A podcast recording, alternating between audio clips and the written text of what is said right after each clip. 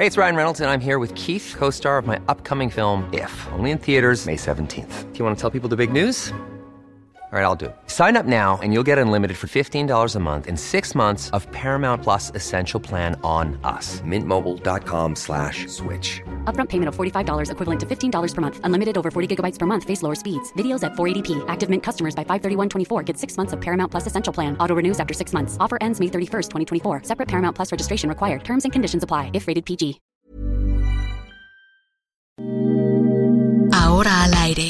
A la una, con Salvador García Soto. Un encuentro del diario que piensa joven con el análisis y la crítica. A la una, con Salvador García Soto.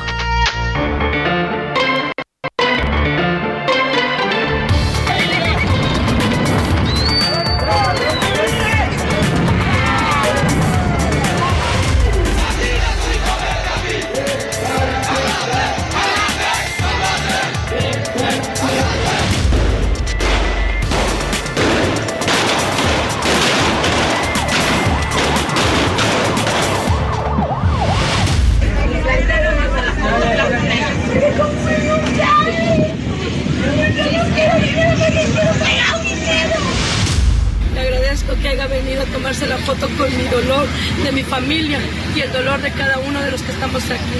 Gracias, espero y sus fotografías le sirvan para su política. Gracias.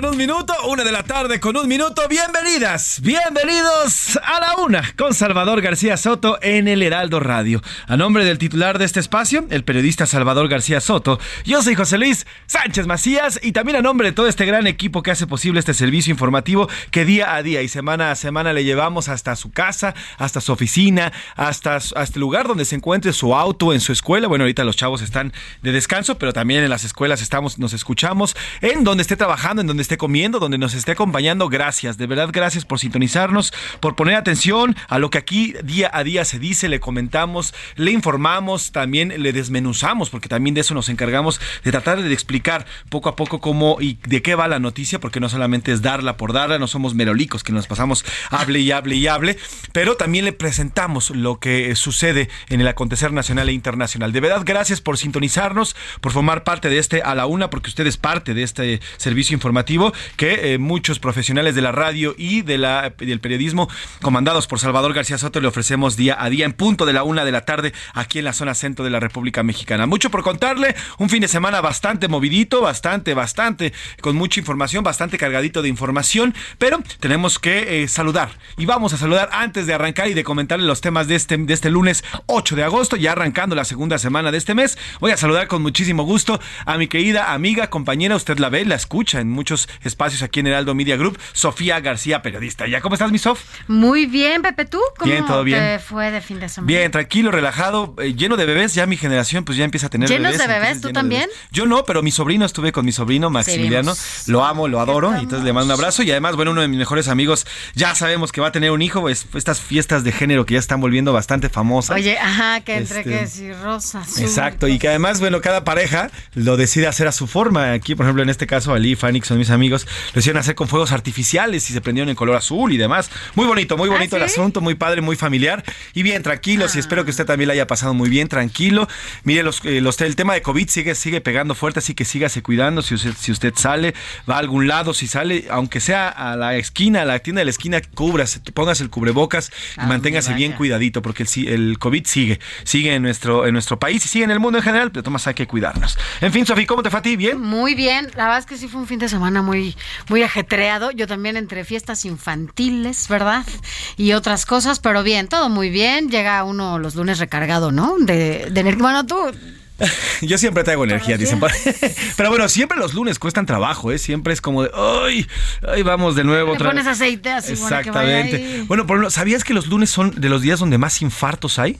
Los lunes. Sí, no, los no lunes. Esto tiene dos, obviamente tiene dos factores. El primero, que el fin de semana, pues normalmente hay muchos excesos. Excedes en eso de la copita, de la comida, te desvelas, no estás, al- no, ya sabes, entonces te desgastas Ya a tu cuerpo. sé. Y de repente regresas a los lunes, a tu rutina normal, a levantarte temprano, a trabajar y todo. Y eso estresa al cuerpo y puede provocarte eh, eh, pues un infarto. Y Y además, fíjate bueno, que pues lo los que dices es súper importante porque a veces hacemos, nos desvelamos, eh, bueno, efectivamente de repente la fiesta la terminas hasta las mil de la mañana o en la mañana y le sigues y todo.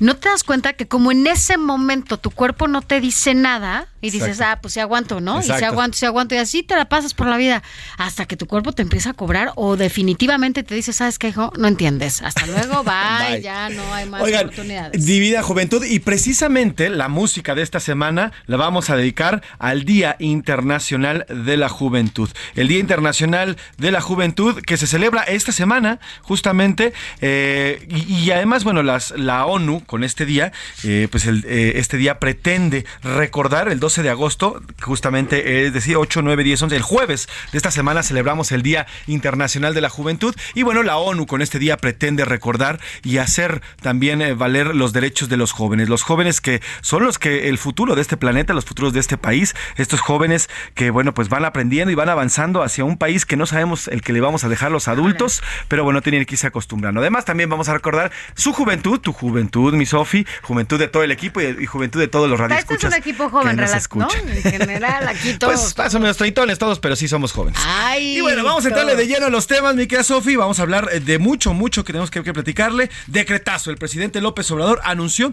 un acuerdo para eh, pasar las funciones de la Guardia Nacional a la Sedena. Dijo que estará listo esta semana. Bueno, y otro más. El juez federal Adrián Novelo eliminó otras dos suspensiones que, prohib- que prohibían justamente la construcción del subtramo 5 sur en el tren Maya, de Playa del Carmen a Tulum. O sea que falta uno nada Falta más. ya nada más queda uno, uno de las, una de las suspensiones definitivas para que este, pues este tramo 5 tenga manga ancha para que pueda construirse. Y cinco días, el secretario de la Defensa Nacional, Luis Crescencio Sandoval, informó que a mediados de esta semana comenzará el rescate de los 10 mineros atrapados en un pozo de carbón en Sabinas, Coahuila. Esta tarde los trabajadores ya cumplen cinco días bajo tierra, a la una y media en punto cumplen cinco días. Ya el nivel del agua este fin de semana bajó, sin embargo no, no, no fueron los buzos a rescatar porque todavía hay algunas, digamos, algunos riesgos para ellos. El presidente López Obrador hizo una visita Sí. relámpago a esta zona de Coahuila, estuvo con las familias, estuvo ahí bastante... Modificó su agenda, ¿no? Exacta, modificó su, agenda y bien, ¿eh? Bien por el presidente, bien por el mandatario que asistió. Ahí es donde tiene que estar un mandatario, con la gente, con la gente que está sufriendo, con la gente que está pues, pasando penumbras y bien por el presidente que rompe su agenda para ir a Chihuahua, eh, perdón, a Coahuila. Y bueno, pues ya tenemos las voces de los familiares. Así es, y suspenden orden. Un juez federal suspendió de forma definitiva una orden de aprehensión girada contra Rosario Robles, ex titular de la SEDATU, y la Sedesol es acusada de delincuencia organizada y también de lavado de dinero. Y en las y en los deportes, oigan, ya le van a cambiar la canción a los, a los Pumas. ni me digas. ¿Cómo no te voy a golear? Dicen por ahí. El Barcelona no aplastó, bueno, derrumbó, pisoteó con- y lo volvió a pisotear a los Pumas de la UNAM en el, el trofeo Joan Gamper. Perdió 6-0, oiga, ante los ante el Barça. ¿En qué momento, Qué no? diferencia del América contra el Real Madrid que empataron a dos goles. Digo, pues son el mismo, son de la misma calidad los dos equipos. Y la próxima semana enfrentan al América, que ya ganó en la Liga MX. Además, la selección femenil de fútbol americano venció a Alemania y obtuvo el quinto lugar en el Mundial de Finlandia para estos irresponsables de la Federación Mexicana de Mira, Fútbol ¿cómo Americano. Ahí está su tenga para que aprendan y deberán de correr al señor que está al frente de la Federación Mexicana de Fútbol Americano, correrlo ya. Debería estar fuera de su, de su, de, de ese puesto, porque las niñas, estas jóvenes que estuvieron varadas durante una semana sin poder ir, ir a este mundial, demostraron que pueden y pueden con creces. Vencieron sus dos partidos, los únicos dos que pudieron jugar. Y bueno, pues aquí los, los señores de pantalones largos están risa y risa. Ojalá lo corran a este señor, que no pudo llevar a las mujeres, a estas chicas, a ese, Qué a ese mundial, ¿no? Bueno, y en el entretenimiento, Anaí Arriaga nos va a platicar sobre los problemas que hay en la familia Rivera. Así es, en la Ya familia Rivera, sabes. de Jenny Rivera, de Lupillo Rivera, los Rivera, estos músicos eh, ame- mexicoamericanos que bueno, pues les ha llovido y les ha llovido sobre mojado. Así que tenemos mucha información, además iremos a las calles de la Ciudad de México y las, las calles de las principales ciudades de la República Mexicana y le tendremos todo lo que vaya surgiendo en estas dos horas que dura a la una. Sin nada más que agregar, ¿qué le parece si nos vamos ya a la pregunta del día? Porque como siempre le decimos, este programa es nada, absolutamente nada, sin usted. Esta es la opinión de hoy. Sofi, tenemos dos preguntas bastante polémicas y muy buenas. Así es, hoy el presidente Andrés Manuel López Obrador informó sobre un acuerdo para que la Guardia Nacional pues pase totalmente a la Sedena. A ver, la pregunta es, ¿usted cree que está bien? Así debe ser. ¿Está mal? ¿Debía tener mando civil? Y finalmente, la Guardia Nacional ya estaba militarizada. Esas son las tres opciones que le damos como Hoy hay fuertes críticas, ¿eh? Fuertes críticas a, esta, a este decreto que ya lanza el presidente López Obrador y que anuncia, ¿eh? Vamos a abundar de ello más adelante. Exactamente. Porque sí está, está un poco complicada esta decisión del presidente. Y mire, la segunda pregunta. El gobierno federal dijo que ya no se producirá cerveza en el norte del país por la falta de agua. ¿Considera que esta decisión es acertada? ¿Empresas cerveceras gastan mucha agua? Un error, la producción de cerveza deja grandes ganancias, o bien debemos impulsar otras zonas del país. Así es, es, interesante lo que hoy anuncia el presidente ante la falta de agua todavía en esta zona de Monterrey, Nuevo León. Bueno, pues dice que van a reducir o que va a pedir a las empresas que reduzcan la producción de cerveza, un líquido que no es vital, obviamente, que no es necesario para dar paso a esta agua de consumo a la población de Nuevo León y de Monterrey, sobre todo, que continúa con esta fuerte crisis de agua. Así que ahí están las dos preguntas, 55 18 41 51 99, las dos opciones, eh, las dos preguntas que ya tenemos ahí lanzadas. Y si usted no lo permite y ya nada más que agregar, vámonos a un resumen de noticias y después nos vamos de lleno a la información, porque ya estamos aquí, Sofía García y José Luis Sánchez Macías en A la Una, con Salvador García Soto. Urgente. Senadores pidieron a la Fiscalía General de la República usar todos los bienes materiales y humanos necesarios para investigar los ataques con armas de fuego en contra de mujeres. Fin de incapacidad. Ante la baja de trámites por la reducción de contagios de COVID-19, el servicio en línea de solicitud de incapacidad temporal del IMSS quedó suspendido a partir de hoy. Avanza. La actividad industrial reportó un crecimiento en el cuarto mes del año, revelan los datos publicados por el Instituto Nacional de Estadística y Geografía, INEGI opción. El empresario Elon Musk aseguró que el acuerdo para comprar Twitter por 44 mil millones de dólares, que rompió a comienzos de julio, podría cerrarse si la empresa le facilita detalles de cómo estima el número de cuentas falsas o spam. Incendio. Un tercer depósito en la base de almacenamiento de combustible en Matanzas, en el oeste de Cuba, se incendió y colapsó este lunes. Hay al menos un muerto, 16 desaparecidos y un centenar de heridos.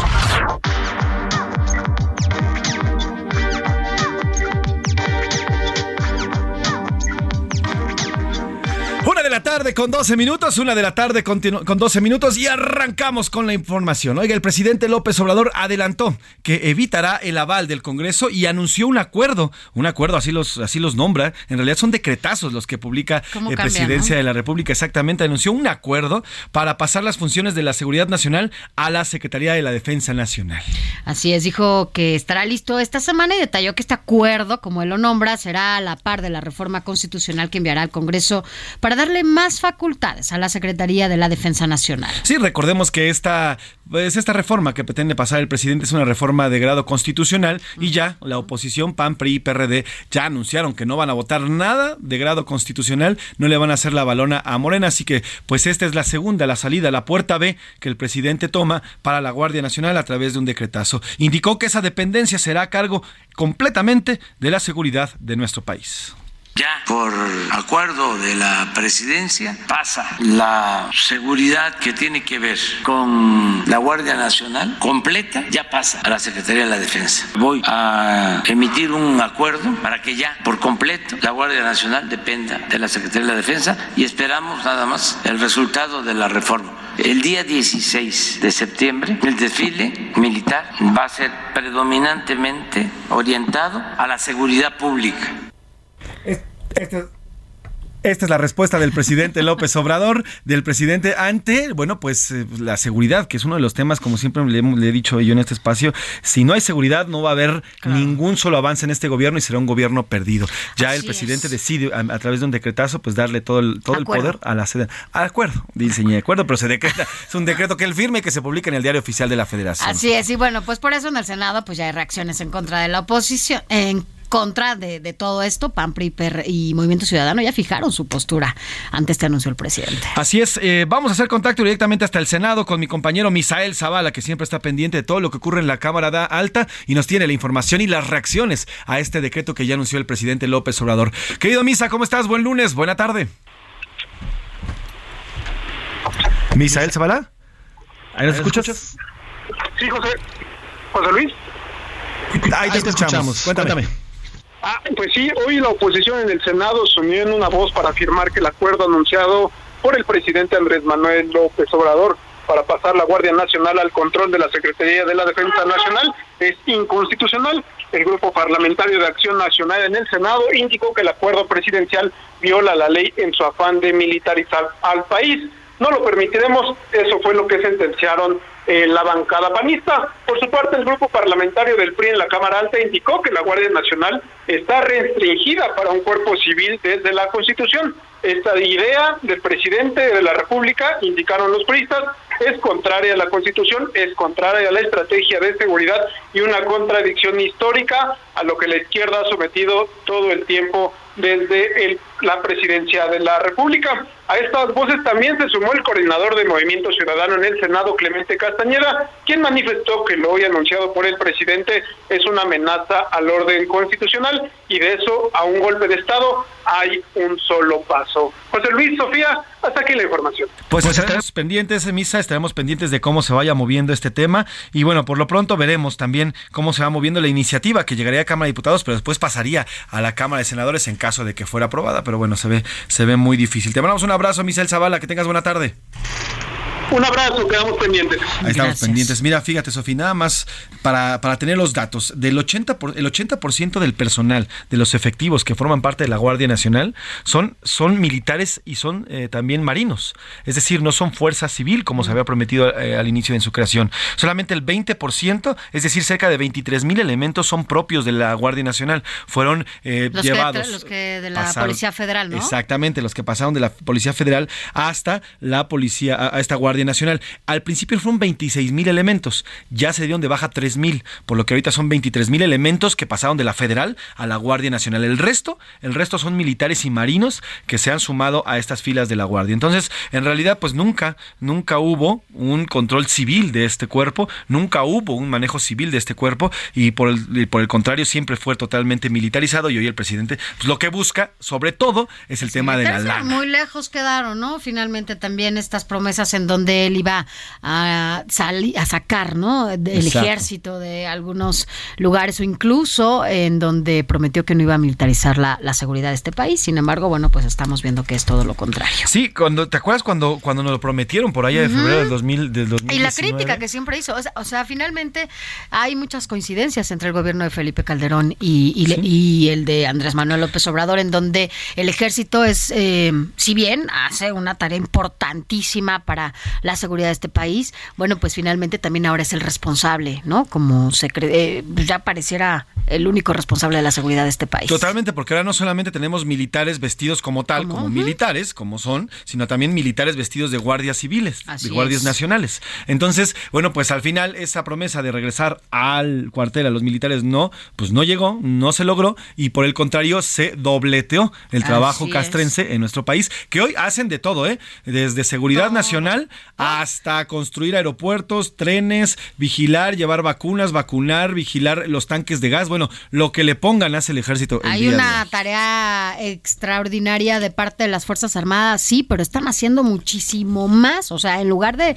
eh, diversificar y justamente poner las tareas que le corresponden a cada una de estas dependencias, las vacunas, eh, seguridad social, o sea, otro tipo de cosas, finalmente están haciendo todo, todo lo está haciendo el ejército. Así es, están más y están más que antes, ¿eh? que en estos exenios. Y mire, hablando de las obras del presidente López Obrador y hablando de lo que construye los militares, un juez federal, el juez Adrián Novelo, eliminó otras dos suspensiones que prohibían la construcción del subtramo 5 Sur del Tren Maya, allá en, que va de Playa del Carmen a Tulum, Sofía. Así es, se trata de las suspensiones definitivas a los amparos 820 y 821 de 2022. Así es, estas fueron promovidas por habitantes de Quintana y Diana Martínez, que siempre está pendiente de los temas judiciales y nos trae el, punto, el puntual reporte, nos cuenta. ¿Cómo estás, Diana? Buena tarde, buen lunes. ¿Qué tal, José Luis, Sofía? Buenas tardes. Pues sí, el juez Adrián Novelo dio marcha atrás a dos suspensiones definitivas en amparos promovidos contra el Tren Maya.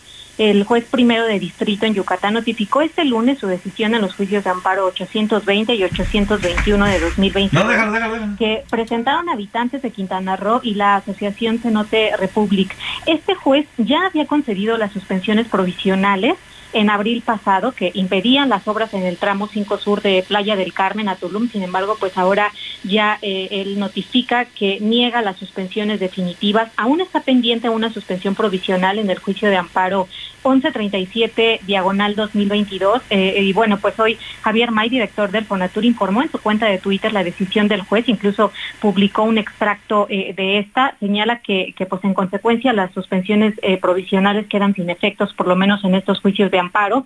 También destaca que la resolución indica que el interés individual no puede prevalecer sobre el interés colectivo. Y pues bueno, la semana pasada este juez ya había revocado tres suspensiones definitivas que paralizaban las obras del tramo 5 sur de este proyecto, José Luis.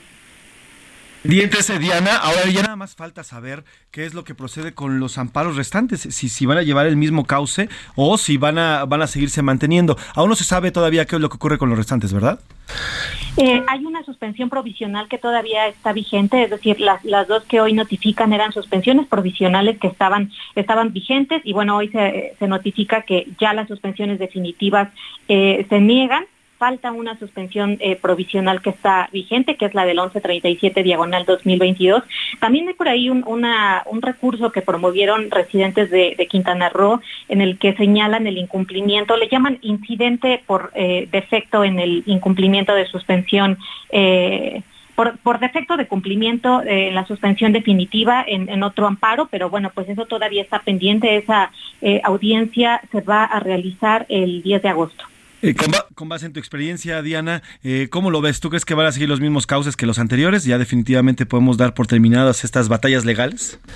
Pues por lo menos se utiliza el, mismo criterio, que pues sería lo, que en consecuencia eh, procede, pues se esperaría que, que sí, José Luis, pero bueno, por lo menos ahora ya vemos que van tres suspensiones definitivas revocadas y estas dos suspensiones definitivas negadas. Ya estamos hablando de cinco. Falta, falta ver qué va a pasar con la otra. Pues traemos pendientes, Diana Martínez. Gracias por tu reporte y por tener los detalles siempre de estos temas. Te mando un gran abrazo, Diana. Buenas tardes. Diana Martínez, eh, ella es reportera de la sección de judicial y siempre tiene, un puntual, además un gran análisis de los temas que ocurren en torno a estos, eh, pues a estos tópicos. Y bueno, pues ya con vos, con, con en lo que nos dice Diana, lo más probable es que ya se acaben los amparos y las suspensiones y bueno, pues la construcción del tren Maya y la destrucción de la selva, pues tenga mancha, tenga este, pues una manga ancha, ¿no? Y un legado. Así es. Y hablando justamente de, pues, de temas legales, de temas de justicia, pues lo que ocurre con la señora Rosario Robles, eh, Sofi. Así es, un juez federal suspendió de forma definitiva una orden de aprehensión ya girada contra Rosario Robles, quien es ex titular de la SEDATU y Sedesol. Así lo dio a conocer el portal Animal Político. Así es, y bueno, pues además, además de ello, ella es acusada de delincuencia organizada y, lavado de dinero. La orden de aprehensión la tiene la Fiscalía desde el año pasado, la Fiscalía General de la República, pero nunca, nunca comenzó acciones para ejecutarla. Así es. Hay que recordar que Robes Berlanga fue vinculada a proceso por dos delitos de ejercicio indebido de servicio público, los cuales supuestamente cometió cuando era titular de la Sol y la Sedatu, más no está vinculada por el tema de la, eh, pues de la llamada estafa maestra en realidad.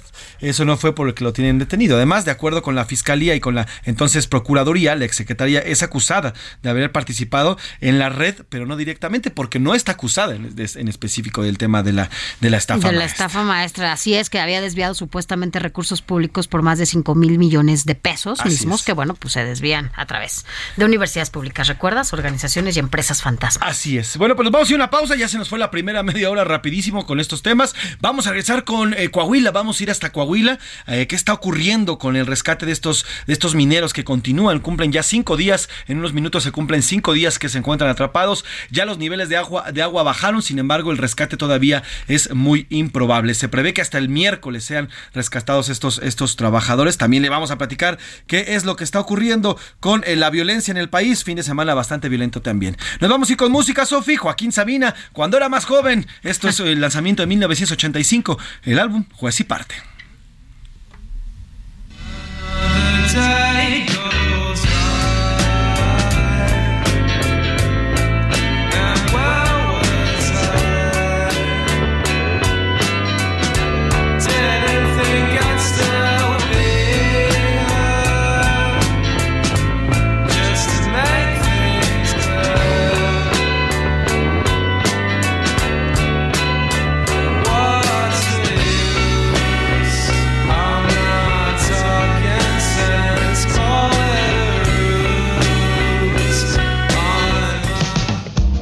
Escuchando A la Una con Salvador García Soto. Regresamos.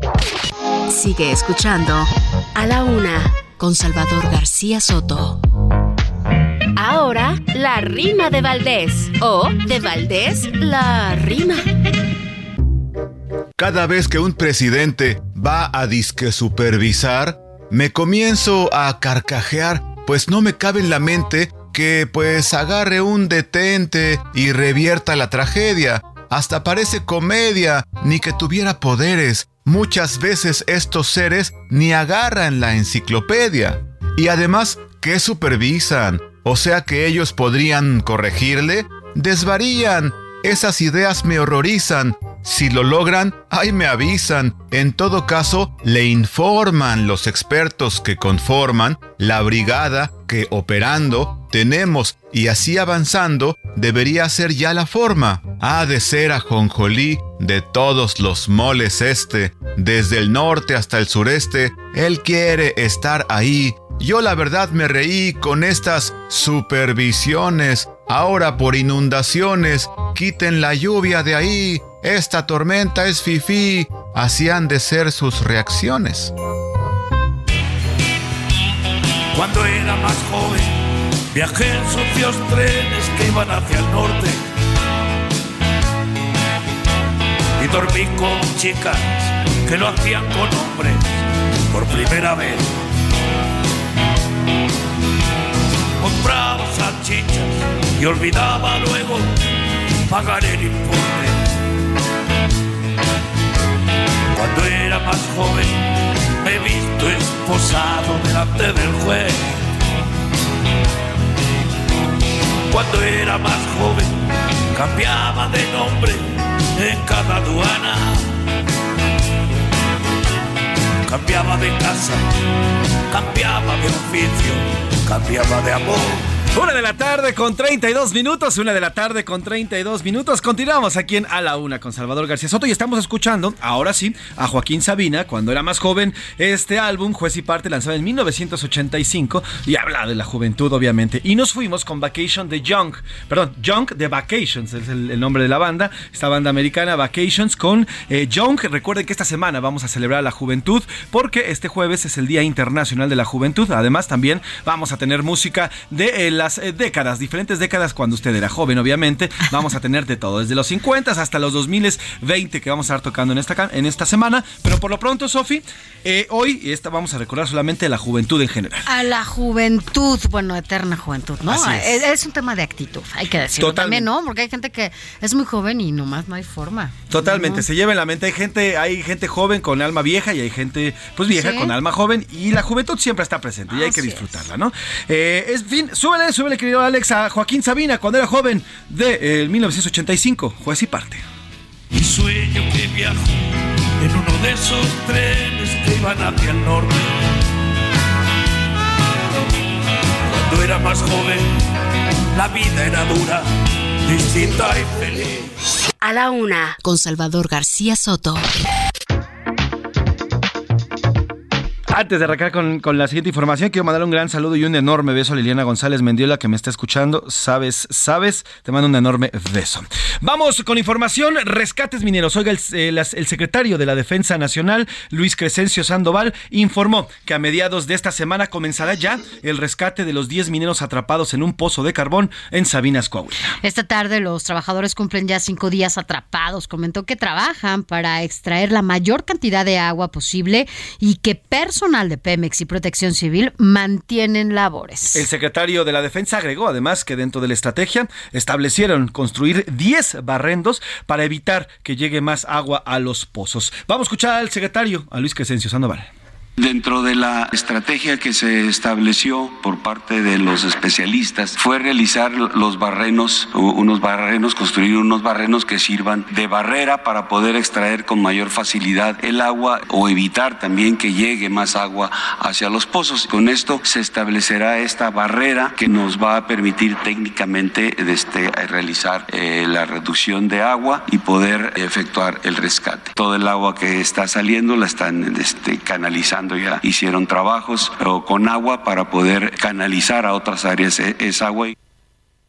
Y sí, bueno, pues así lo explicaba el secretario de la Defensa. También se explicó en la conferencia de hoy, hoy por la mañana, que los, los pues estos mineros están atrapados, los 10 mineros están atrapados entre el pozo 3 y un cuarto pozo que estaría más alejado de estos tres pozos que está investigando, pues tanto Protección Civil Federal como la Defensa Nacional, como el gobierno local coahuilense. Eh, estos cuatro últimos estarían ya un poco más alejados del tercer pozo que se encuentran llenos de agua. Eh, serían seis los restantes y cuatro están en el pozo 3 inundados y que este fin de semana por fin se puso, se pudo rebajar un tanto el agua que los está inundando. Sin embargo, todavía no es posible que los buzos desciendan para ir por ellos y sería hasta mitad de la semana cuando pudieran rescatarlos. El miércoles, ¿no? Bueno, pues sí. Y mira, por su parte, la titular de Protección Civil, Laura Velázquez, dijo que siguen los trabajos de rescate y que hoy se suma a la búsqueda un dron submarino. Así es, y bueno, pues...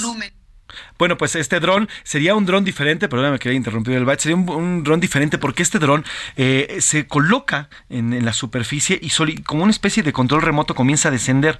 Hasta que encuentre ya con base en esa, en la distancia y con base en los datos que obtiene, este dron van a poder trazar la línea de rescate y cómo pueden rescatar, porque si el buzo entra o si los buzos entran como así, pueden descarapelar alguna de las paredes y provocaría nueva, una nueva Y hay una fragilidad importante por la humedad. Exactamente. Ahora sí vamos a escuchar a Laura Velázquez el volumen total es de 70.794 metros cúbicos. En relación con el gasto de salida promedio del día de ayer es de 328 litros por segundo. En el pozo 2 hay una reducción del tirante total de 12.4 metros, en el pozo 3 de 23.3 metros y del pozo 4 de 22 metros. Se estará trabajando con con un dron submarino que hizo llegar la Marina. Empleará personal especializado con este equipo con una cámara de alta resolución y luz para grabar hasta 250 metros de profundidad. Esperemos que el día de mañana tengamos mejores noticias para todos ustedes y nuestra meta es salvar, es rescatar a nuestros mineros que se encuentran en la mina. En efecto, en efecto es importante porque ya corren eh, horas, ya horas cruciales, ya los, los estos mineros llevan cinco días bajo tierra, llevan cinco días pues muy cercanos al agua, no sabemos exactamente en qué situaciones se encuentran, no han podido comunicarse con ellos, solamente se han identificado en las eh, partes de los pozos donde se encuentran y ojalá, de verdad, ojalá continúen con vida. Vamos a ir precisamente hasta la zona cero, a la zona cero, Sofi, con Alejandro Montenegro, nuestro corresponsal allá en Coahuila, que nos tiene pues los últimos detalles de este rescate y cómo están las familias, porque también hay un, todo un drama afuera de estas de estos pozos de mina con los familiares que no se mueven de ahí, están esperando. La esperanza, ¿no? Así exactamente. ¿Cómo estás, Alejandro? Buena tarde. ¿Qué tal, José Luis? Sofía, muy buenas tardes. Les saludo con gusto desde Coahuila. Pues está creciendo mucho la desesperación ya de parte de las familias de los 10 mineros atrapados. Y es que, bueno, pues después de que esta mañana el secretario de la Defensa Nacional señalara que eh, será más o menos entre semana cuando inicien los trabajos ya de búsqueda y rescate de estos trabajadores. Bueno, pues no ha sentado nada bien. Creen eh, familiares que es eh, mucho tiempo, que se sigue perdiendo mucho tiempo, porque bueno, pues cuando empiecen estos trabajos, pues ya va a pasar una semana de que ocurrió esta inundación que dejó atrapados a, a los 10 trabajadores.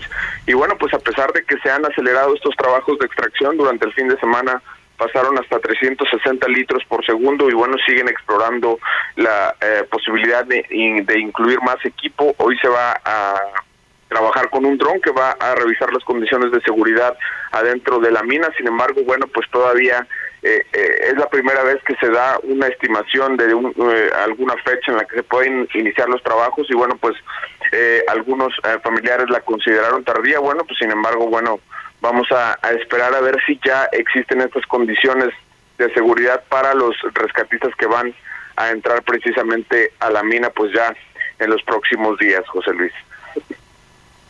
Sobre, el rescate, eh, este Montenegro, ¿cómo podemos eh, ver que ha avanzado? ¿Ha habido algún tipo de, por lo menos, de esperanza de estos jóvenes, Alejandro, o digo, perdón, de los mineros, o ya comienza a haber alguna, no sé, pues especie de pesimismo en torno a la salud y a cómo se encuentran estos mineros? Sí, e, existe pesimismo, aunque aunque todavía, pues el discurso sea el, el objetivo prioritario obviamente que es encontrarlos con vida, bueno, pues familiares eh, eh, que también eh, son mineros, que también le saben a, a, este a este trabajo, bueno, pues saben que el tiempo que ha pasado es ya mucho.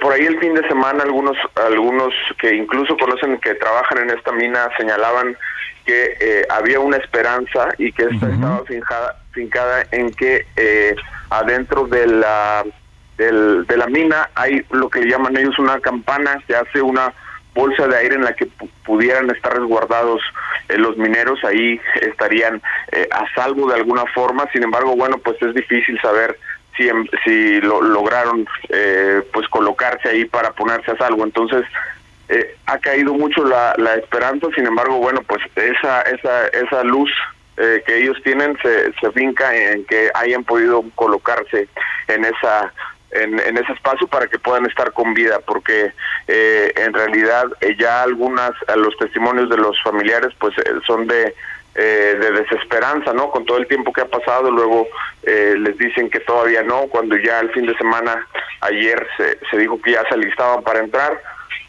hoy en la mañana la, la Secretaría de la Defensa dice que tal vez hasta mitad de semana, entonces sí ha decaído un poco el ánimo entre entre los entre los familiares, José Luis. Alejandro, y dime una cosa, ¿se ha dicho algo del dueño de esta mina ya a cinco días de que incluso los mineros están debajo de la tierra? Eh, sobre los dueños, eh, en la Fiscalía General del Estado eh, ya ah, y citó a declarar a una persona que se ostenta como propietaria de este de este complejo. Es una persona de nombre Cristian, ya fue entrevistado directamente por la Fiscalía General del Estado. Y bueno, pues también hay que recordar que la Fiscalía General de la República también ya abrió una investigación. Y bueno, pues ahí en el comunicado señalaban que de acuerdo con información que pudieron obtener de trabajadores, eh, ya tienen eh, identificados al dueño, al concesionario y al mayordomo de este desarrollo minero toda esta información por, por supuesto todavía la tienen que eh, corroborar sin embargo bueno pues ya iniciaron estas investigaciones y pues lo que se señala eh, o que se ha señalado desde el principio es que primero está el rescate y ya después eh, se pondrán pues en ese tema de las investigaciones y de fincar responsabilidades si es, si es que las hay. Eh, Alejandro, sobre el tema de la mina, a ver, hoy decía el presidente López Obrador que la concesión se dio en tiempos de Fox, pero pues, trabajó hasta el 2021, es decir, el año pasado apenas la abrieron. ¿Esto forma parte de las investigaciones? ¿Qué es lo que se sabe? ¿Y cómo es que abrieron hasta apenas prácticamente 17 pues, años después? Así es, eso también forma parte de la investigación porque, bueno, pues eh, hay que recordar que, bueno, eh, hay minas que eh, em, empiezan a operar, después pueden parar por un tiempo. No se tiene más información sobre esta mina, solo lo que había dicho la Secretaría del Trabajo que inició operaciones este año, como, como tú lo comentas. pero no se tiene el dato específico de cuándo había iniciado la concesión hasta lo que dijo el presidente López Obrador. Entonces, eh, será algo que pues las autoridades tengan que corroborar. Ya la Fiscalía General de la eh, República eh, señalaba que ya se había solicitado precisamente a las autoridades pertinentes toda esa información respecto a la, a la operación de esta mina y la concesión que se les dio obviamente. Alejandro Montenegro, estaremos pendientes de la información que vaya, surgiendo. Te pido por favor que cualquier actualización las hagas saber para hacer enlace de inmediato contigo. ¿Te parece? Claro que sí. Alejandro Montenegro, corresponsal allá en Coahuila de Heraldo Media Group, gracias por la información. Muy buenas tardes. Hasta luego, eh, mi querido Alejandro. Y bueno, pues mire, la Fiscalía General de la República informó que ya hay una carpeta de investigación abierta por esta Fiscalía por los posibles delitos de carácter federal vinculados con el derrumbe de este pozo minero. Según la Fiscalía, con base en el proceso de investigación, desarrolló el plan de trabajo correspondiente con las tareas de criminalística, criminalística de campo, así como fotografía forense y entrevistas de testigos. En un comunicado informa, a través de este comunicado, que solicitó ya al Instituto Mexicano de Seguro Social un informe de derecho derechohabientes registrados en dicha fuente de trabajo. Así que también la Fiscalía General de la República, bueno, pues eh, se encuentra ya también investigando en lo que le corresponde a la Fiscalía como tal, ¿no? Ya está haciendo su chamba como Fiscalía como tal. Y bueno, pues en tanto, la Secretaría del Trabajo se le requirió la información sobre inspecciones que se hayan practicado en materia de seguridad laboral e igualmente se hizo el mismo requerimiento para las autoridades locales, mientras que a la Dirección de Protección Civil Municipal se les solicitó que rindiera informes de las inspecciones practicadas en el post pozo minero. Ya la Fiscalía ha detallado que la Policía Federal Ministerial está entrevistando a trabajadores de este pozo siniestrado, Sofi, de todo el auditorio, ¿para qué? Para, para conocer y saber en qué situación se encontraba este mono de pisa, de, perdón, este pozo de mina, que, eh, bueno, pues está en estos momentos con esta emergencia, ¿no? Bueno, pues esperamos, ojalá que sí haya justicia en este caso y que no se repitan. A ver, ¿por qué no es momento? ¿No? Es un, bueno, como no lo han hecho antes, bueno, es un buen momento para que se pongan a revisar cada una de las autorizaciones que dan para trabajar en estos pozos y en estas minas, ¿no? Que pareciera que es muy fácil, solamente con que tengas un vínculo. Sobre todo en Coahuila, en esta zona minera que tan importante, que hemos visto minas que aparecen por doquier, eh, con prestanombres, que no sabemos quién las abrió, quién las está trabajando, propiedad de quién son, bajo qué estatutos están trabajando. Es la situación? En una corrupción total, ¿no? Es momento de revisarlo. Y bueno, este fin de semana hubo, hubo actividades por allá. Así es, este sábado sobre todo un grupo de familiares participaron en una misa y los sacerdotes destacaron la necesidad de mantener la fe para un milagro.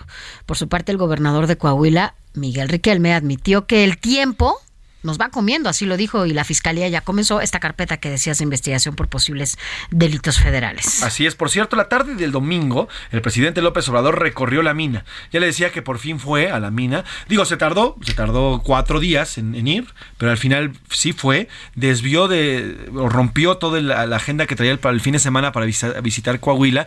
Y en un acto, bueno, pues que yo en lo personal creo que está bien que asista. Vimos otros momentos como el, el tema de la línea 12 que no fue, el tema de Tabasco, ya lo comentábamos, Sofía, no, se ensució los pies, todo lo hizo desde arribita, desde, desde el helicóptero, y esta vez sí, esta vez ya estuvo a ras de tierra, como debe ser, porque al presidente le gusta esto, le gusta estar al ras de tierra, pero con, la, gente, cuando lo abraza, cuando lo le quiere, cuando le echa porras, pero en estos casos, cuando la gente está sufriendo, pues no le encanta ir, y esta vez sí fue, y bueno, estuvo eh, compartiendo y estuvo escuchando a los familiares de estos 10 mineros que se encuentran debajo de la tierra, y así además recibió algunas cartas, y este es parte de lo que vivió el presidente López Obrador este fin de semana en la mina. Tenemos que hacer, hacer todo para rescatarlos, todo lo que estamos haciendo y más. ¿Habrá sanciones, habrá responsables por este caso? Sí, pero primero es el rescate. ¿Qué, va a ser el rescate? ¿Cómo darse el rescate, Se, se está trabajando en eso. Yo deseo que sea lo más pronto posible.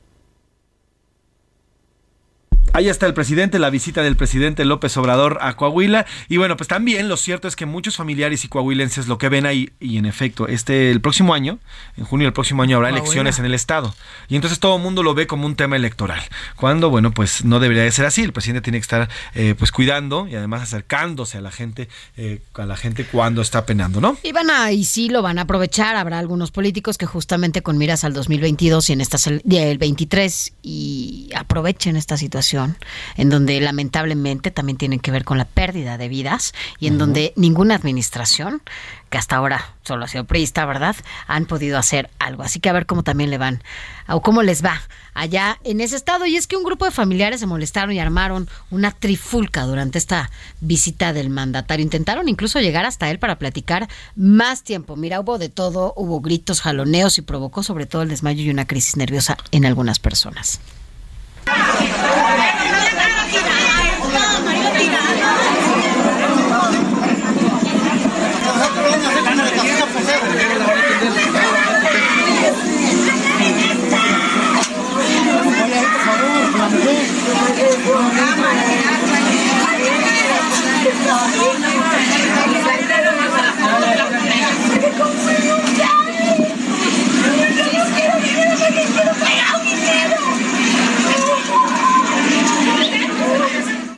Ahí están los familiares, cómo recibieron al presidente López Obrador y de entre todas las, eh, pues los, estas hombres, mujeres, esposas, hijos, madres, hermanos, hermanas, bueno, pues también hubo un reclamo, un reclamo al presidente y le dijo que muy bien, que ya, ya cumplió con su cuota de humillación y de sacarse la foto.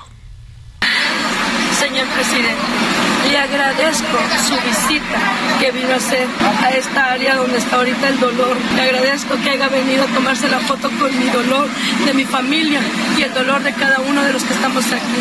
Gracias, espero y sus fotografías le sirvan para su política. Gracias, muchas gracias por el grandísimo visita que nos vino a hacer. Se lo agradezco. Una señora me dijo algo, yo no lo tomo a mal. Cuando uno es servidor público y hace las cosas pensando en los demás, cuando no se tiene problema de conciencia, se puede y además se debe pensar siempre en pagar una cuota de humillación pagar una cuota de humillación, dice el presidente López Obrador. Yo no sé, yo no sé a qué se refiere con el presidente López Obrador. Lo cierto es que y lo, que sí sé es que hay 10 personas abajo, 10 personas que están sufriendo, con 10 familias también que están sufriendo afuera, 10 familias que quieren ver a sus hijos, que quieren ver a sus sobrinos, que quieren a sus nietos, a sus padres, a sus hermanos, a sus abuelos, a sus hijos. 10 familias que, pues, estas personas trabajaban en una mina donde al parecer y después de todo, pues no, las condiciones no eran las mejores. Ni estaban reguladas. Ni estaban reguladas. Y entonces, ¿de quién es culpa aquí? Pues directamente del gobierno. Del gobierno que no está pendiente, del gobierno que, que permite, con, por omisión o por, por, por, hecho, eh, que existen este tipo de minas. Y que involucra a, los tres, a las tres órdenes de gobierno, que es desde el municipal, el estatal y el federal. Y en donde, bueno, pues siempre han sido muy permisibles con este tipo de concesiones y autorizaciones para que eh, se puedan trabajar bajo las condiciones que sean las peores, no importando como siempre, pegándole a los que menos tienen. Exactamente. Y eso es lo humillante, que la gente se muera simplemente por ser pobre. Eso, eso sí es humillante. Vamos a otro tema. A la una, con Salvador García Soto.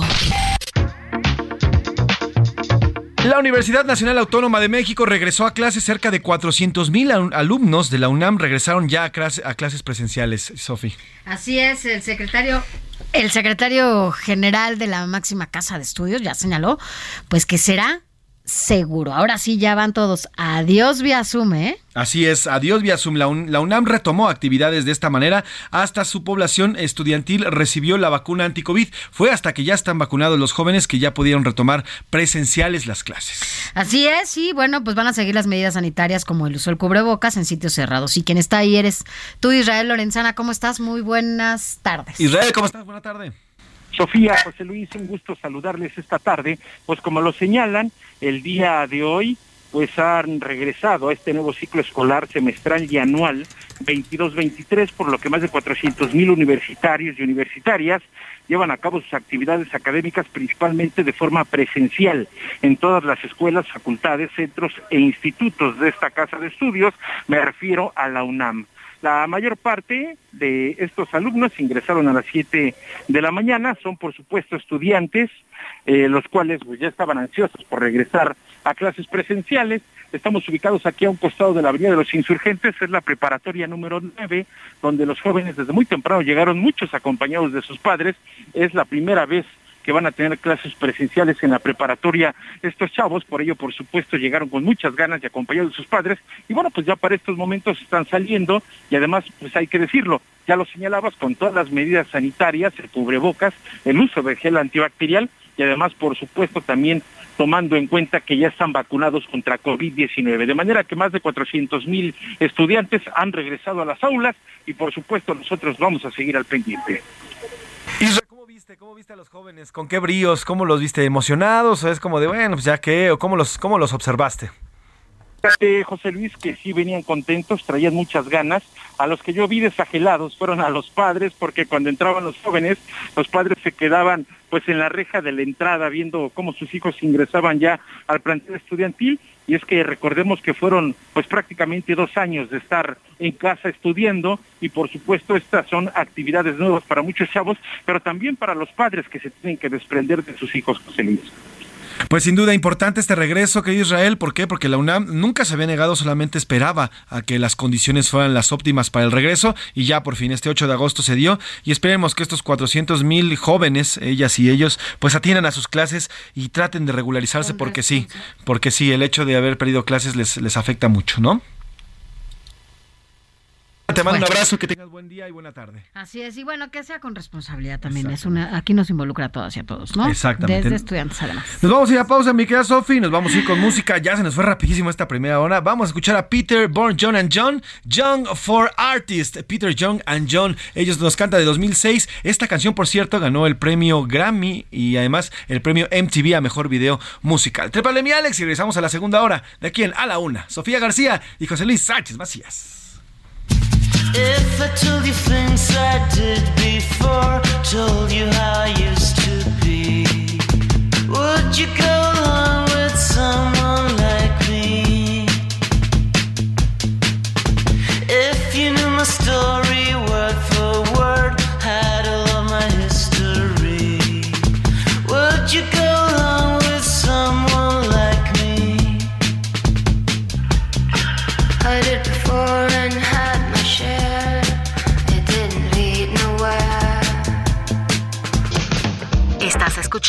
A la Una con Salvador García Soto. Regresamos. Ya estamos de vuelta con A la Una con Salvador García Soto.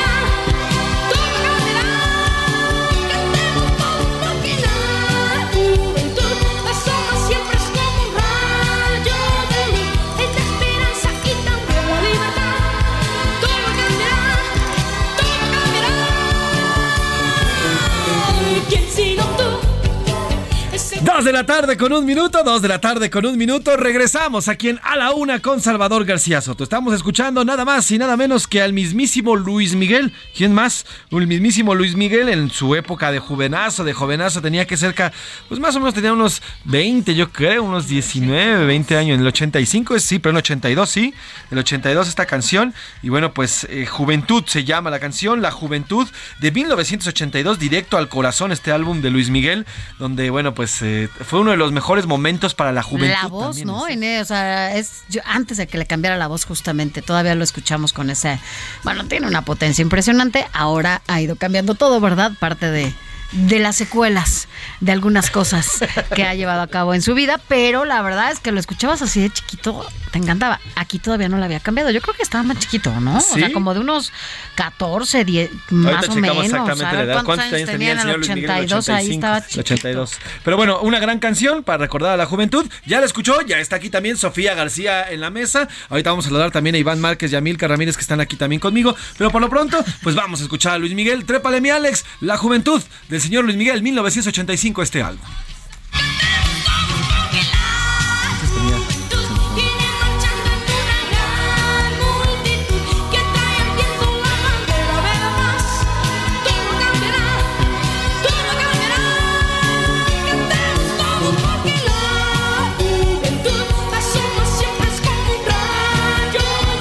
Dos de la tarde con tres minutos. Mira, ya me corrigieron. 13 años tenía Luis Miguel. 13 años estaba en la plena adolescencia, en la plena juventud de este chamaco Luis Miguel, ¿eh? Muy, muy, chiquito. muy, muy pequeño. Y con y bueno. esa voz inconfundible, ju- justo a esa edad, ¿no? Exactamente. Bueno, pues tenemos muchos muchos temas por tocar, muchos temas por platicarle, pero antes quiero agradecerle que se sume a esta a este se- servicio informativo que día a día le llevamos hasta pues la radio, también a las tablets, a la computadora, al celular, donde usted guste y esté acostumbrado a escucharnos. Gracias, de verdad, gracias y se suma a esta a este servicio y si usted lo está haciendo desde la primera hora, el doble de gracias, porque como siempre le digo, el tiempo, el tiempo es algo que no recuperamos y pasarlo así, de esta manera usted con nosotros y nosotros con usted es de lo mejor, de lo mejor invertido. Así que gracias, de verdad, gracias por sintonizarse y por sumarse a, esta, a, este servicio informativo. Son las 2 con 3 minutos de este, este lunes 8 de agosto, arrancando la semana con muchos bríos y le cuento de qué vamos a platicar en esta segunda hora que se nos ha ido de verdad como agua. El presidente López Obrador afirma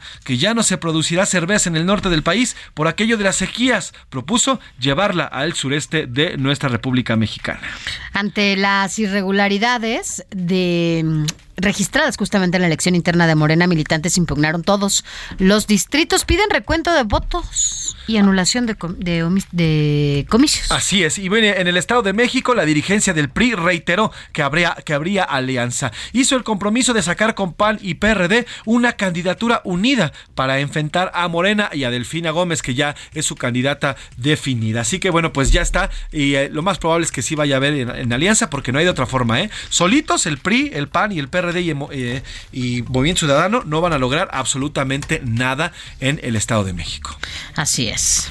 Y bueno, pues además tendremos lo que vaya ocurriendo en las próximas horas y en los próximos minutos. Eh, pues ya nos queda nada más una hora aquí en A la Una. Pero por lo pronto tenemos dos preguntas interesantes, dos preguntas eh, pues bastante polémicas. La primera de ellas es sobre este acuerdo para que la Guardia Nacional ya sea o se forme totalmente en la Secretaría de la Defensa Nacional, ya sea totalmente un cuerpo militar. Y la segunda, bueno, pues este, esto de la producción de la cerveza en el norte del país a falta del agua. ¿Qué opina usted? Si es bueno que se reduzca esta producción y se lleve al sur con aquello de, la, de, de las sequías que se vive en Monterrey y en el norte de la República Mexicana. Bueno, pues ahí están las dos preguntas y por lo pronto aquí saludamos a Milka Ramírez. ¿Cómo estás, Milka? Muy bien, José Luis, muy bien, Sofía. ¿Cómo... Ay. Muy bien, José Luis, muy bien, Sofía. ¿Cómo estás? A ver, les vamos a explicar porque seguramente ustedes están escuchando. Nos acaban de poner nuevos aparatos aquí en la mesa. Son, se llaman Tollback. Son unos aparatos que no, ahora nosotros tenemos el control directo del micrófono. Entonces nosotros podemos apagar y prender el micrófono, pero no estamos acostumbrados a ello. Estamos acostumbrados a que Alex en, en, la, en la operación nos lo apagara. Entonces por eso de repente nos escucha cortado. Lejos, Porque- cerca, Exacto, lejos, nos- no estamos acostumbrados Fuerte. a esto del tollback, No. pero bueno, ya nos vamos a acostumbrar con este nuevo. Y gracias, gracias por, por cierto a dirección y a, y a ingeniería, que era una petición desde hace años que nos pusieran aquí tollback, que es muy, muy necesario. Iván Márquez, ¿cómo estás? Hola, hola, hola a todos. Eh, ahora sí que acostumbrándome también al nuevo, el nuevo juguetito. Ya desde hace rato ya lo tenía apretado ya para poder hablar bien. Pues perfecto, ahí están las dos preguntas y nosotros tenemos que hacer la pregunta diaria que hacemos también aquí en la una en punto de las dos con cinco minutos. ¿Qué dice el público? ¿Qué dice el público? ¿Me queda Milk? El público, híjole, tenemos muchísimos mensajes. Eso. Se ve que es inicio de semana porque vienen con todo. Eso. Nuestros radioescuchas. Dice, buenas tardes, recuerdo que la Guardia Nacional era estrictamente civil y no militar. ¿Y ahora? Y es que sí, José Luis y, y Sofía Iván, cuando el presidente López Obrador creó la Guardia Nacional, dijo que iba a ser de mando civil, totalmente civil. Claro, él lo dijo y pues no, resulta que es todo lo contrario, ¿no? Correcto. Saludos de Jesús Chapa. Ay, espérenme tantito, ya. Saludos de Jesús Chapa Delgado. Saludos, que Jesús. empiecen a prohibir la producción en la empresa cervecera de los Tribagos López Beltrán. Bueno, pues estaremos, estaremos dando seguimiento. Gracias por su mensaje. Desde Guadalajara, Ajá. Servidor Iván Valdés, los felicito por su programa. Respuesta número uno, está muy mal. Todo tiene que establecerse a capricho del presidente para acercarse a una militarización como, como una dictadura comunista. Debe centrarse a revisar la reforma de seguridad nacional. Muchas gracias por su atención. Gracias a ti, gracias por tu comentario y gracias por escucharnos. Pues sí, la verdad es que hay que hacer una revisión de todo el sistema de seguridad nacional, de cómo se vive, porque el nuestro, nuestro país está viviendo una de las peores pe- épocas violentas. ¿eh? Diario, diario hay homicidios, cada mes se rompe, cada vez es un mes más violento que el otro, cada vez hay más masacres, en fin, la violencia nos está pegando y nos está pegando fuerte en nuestro país. Hola, buenas tardes, joven José Luis. ¿Para qué se hace tonto el señor presidente? Desde que empezó su mandato, el país está en manos de militares. Oye, siempre he pensado que este hombre es un dictador de hueso colorado. Y pasando a otra cosa, ¿dónde está la señorita Priscila? Tiene tiempo que no la escucho. Es la señorita Marga- Margarita Silva de la Gustavo Amadero. Señorita Margarita, saludos hasta la Gustavo Amadero. Priscila ah, se despidió de este programa hace un, ya casi un mes, dejó de laborar con nosotros, eh, se fue a atender cosas personales, temas personales, y bueno, pues siempre será muy bien recordar aquí este gran equipo de A la Una, la vamos a recordar y la extrañamos como, como miembro del equipo, pero por lo pronto ya no trabaja en este espacio. Eh, le, le repito, se fue a atender temas personales. Así que le mandamos un gran abrazo a la buena Pris. El señor Ricardo de Xochimilco dice, no sirve ni defensa ni la Guardia Nacional, o sea, ni la Secretaría de la Defensa ni la Guardia Nacional. Los delincuentes ya los rebasaron en todo y debe hacer un decreto que el agua... Ah, dice que se debe hacer un decreto porque el agua es de todos y que estas empresas no tienen una causa en común, sino que solamente envenenan la salud del pueblo. Nos están respondiendo a ambas preguntas. Ah, bueno, pues muchas gracias. Y sí, en efecto, a ver, eh, estos son productos no necesarios y en medio de la crisis, la crisis que existe en Nuevo León, en Monterrey, precisamente en Monterrey y los 18 municipios eh, conurbados que están sufriendo por la falta de agua, bueno, pues sí es, sí hay que poner qué es más importante, ¿no? La cerveza, el refresco o el agua que es necesaria. Y entonces, bueno, pues las empresas ahí también podrían poner un granito de arena. No es su agua, ¿eh? Ojo, el agua es nuestra, el agua es del pueblo, el agua es del país, no es su agua, pero sí la agua, el agua que tienen, el agua que tienen concesionada, pues sí que por lo menos la donen hacia la gente que no, ten- que no tiene y que no pueden consumir, ¿no? Aquí hay otro mensaje, dice, la Guardia Nacional ya está militarizada. Pues sí, como les decíamos, desde el inicio, desde el inicio, desde que se concibió este grupo, este grupo de, pues, de Guardia Nacional, ya el 80% estaba pues, pues, prácticamente lleno de militares y de, y de marinos. Solamente solamente el, el 20% restante proviene de policías federales que ocuparon o estuvieron en la extinta Policía Federal y algunos otros que fueron ya convocados después, pero en su mayoría todos son militares y marinos, todos. Aquí hay una denuncia. Hola, buenas tardes. Señores, ¿me podrían ayudar a investigar? Es que me, me invitaron a votar en mi colonia, en Miramar, Zapopan, Jalisco, por Morena a cambio de una despensa. En el folleto tengo, en el folleto que tengo me piden mis datos, la copia del INE y el domingo nos llevarían a votar. Soy anónimo, ya que tenga la hoja en mis manos, se las mando. Ah, bueno, por favor, sí, mándenosla y este, con base en su denuncia vamos a investigar y armamos un buen reportaje e investigamos este. Allá este en tema. Jalisco. Sí, allá en. Jalisco, sí, sí. Gracias, gracias por su comentario. Buenas tardes. No entiendo por qué al que no le gusta ir a tomarse fotos donde hay tragedias, ahora sí fue a Coahuila. ¿Tendrá algo que ver con las próximas elecciones? Saludos desde el sur de Tamaulipas. Saludos hasta Tamaulipas, un gran abrazo y bueno, pues por ahí dicen que en la política no hay coincidencias, así que Nunca bueno, hay pues, coincidencias. eh, pues ya, ya, ya verán y ya sabrán a ver si se trató de una acción, eh, o de una acción pues electorera o de una acción de verdad para Humana. apoyar al pueblo, humana pues. Aquí hay un mensaje, dice José Luis Sánchez Macías. Lo haces muy bien. Gracias, abrazos. Un Gracias. mensaje Pensé más. que había mandado mensaje Yo José dije- Luis. No, Sánchez. José Luis- Dije, José Luis ya, a ese grado llegamos. No, propios. bueno, ya Ya basta. estoy, ya estoy como los de Morena llenando. Ah, sí, yo dije, no. Es como cuando en Insta o en Facebook te das autolike. Autolike. Sí, no, Me la- gusta. le dije, no, bueno. ¿Qué más? ¿Qué más, Mir? José Luis Sánchez Macías y damas que lo acompañan. Y e Ivancito. Ivancito, Ivancito. El desarrollo económico de la ciudad de Monterrey y gran parte del país es gracias a la visión integral desde la Fundación de la Cerveza por desarrollar empresas que fueran de proveedores, desde empresas productoras de vidrio, cartón, vidrio, cartón, acero, etcétera. El problema de la sequía es que se vive actualmente en Monterrey es por la falta de inversión por parte de los gobiernos del estado y ahora por su desesperación exigen dejar de producir sin medir el alto impacto económico. Saludos desde Monterrey, Raúl Rodríguez Candia. Y Raúl, gracias, gracias por tu mensaje, Raúl. Mire, no tenía usted, pero más razón que cualquier otro, ¿eh? ¿Por qué? Porque esto que está viviendo Monterrey es, es el descuido total y también el terminar con todo el ecosistema que vivimos, ¿eh?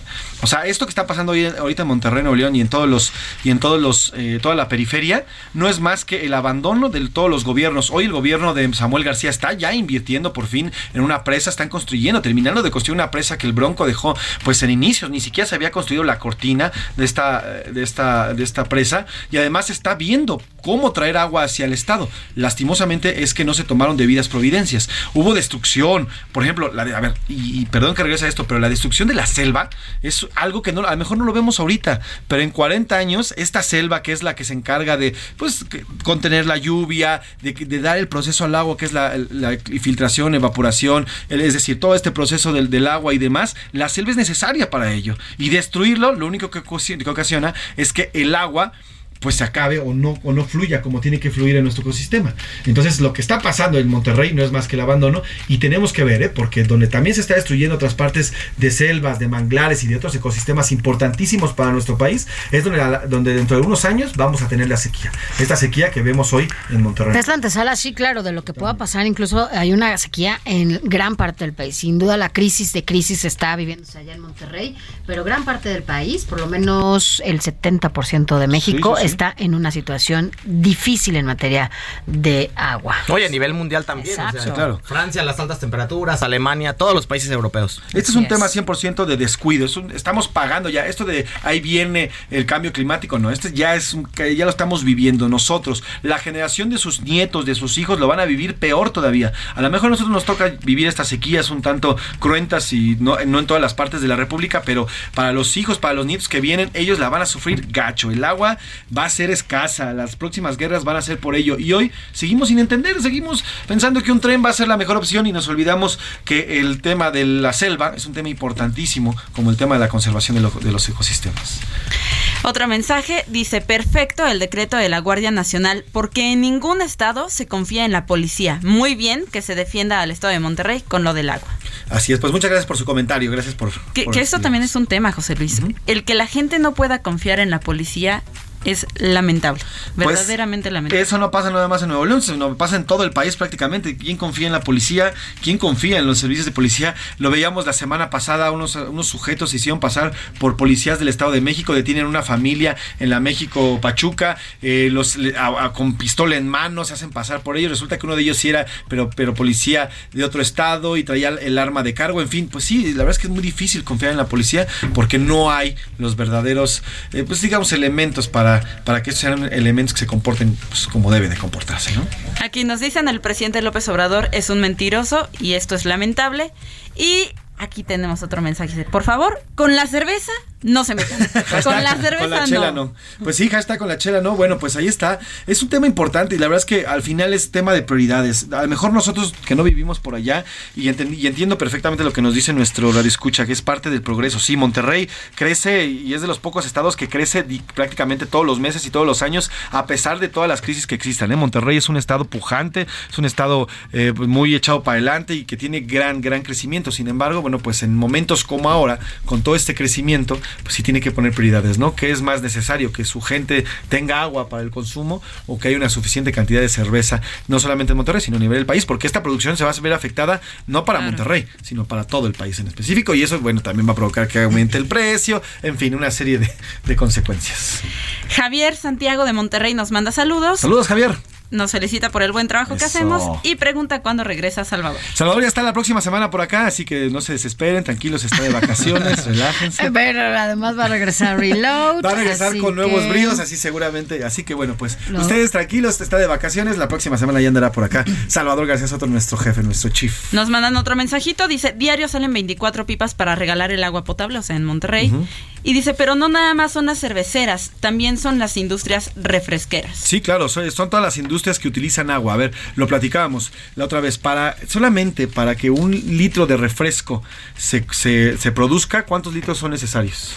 No sé, no tengo el dato a la mano, pero José Luis está buscándolo rapidísimo ahorita. Pues nada más, nada más para un litro de refresco son necesarios 34.5 litros de agua para crear un litro de refresco de este que le gusta tanto de cola. Bueno, pues son necesarios 35.4 litros de agua. Así que bueno, pues eh, bueno, y ya para un litro completo, para estas, estos gigantes que vemos de 2 litros y medio, son cerca de 140 litros de agua los que se necesitan para uno de 2 litros. ¿eh? Imagínate, y no solo eso, y, y si a eso le sumamos el daño que hace el refresco, Además. no, o sea, somos el país número uno en obesidad y ha sido también factor principal la toma de estas bebidas, ¿no? Porque pues, las niñas y los niños muchas veces no tienen otra cosa en la mesa más que una botella de refresco. Y la publicidad que está tan marcada pues, termina por perjudicar, ¿no? ¿Y en Twitter qué dice? En Twitter? arroba ese García Soto sobre la Eso. pregunta de la Guardia Nacional y la Sedena.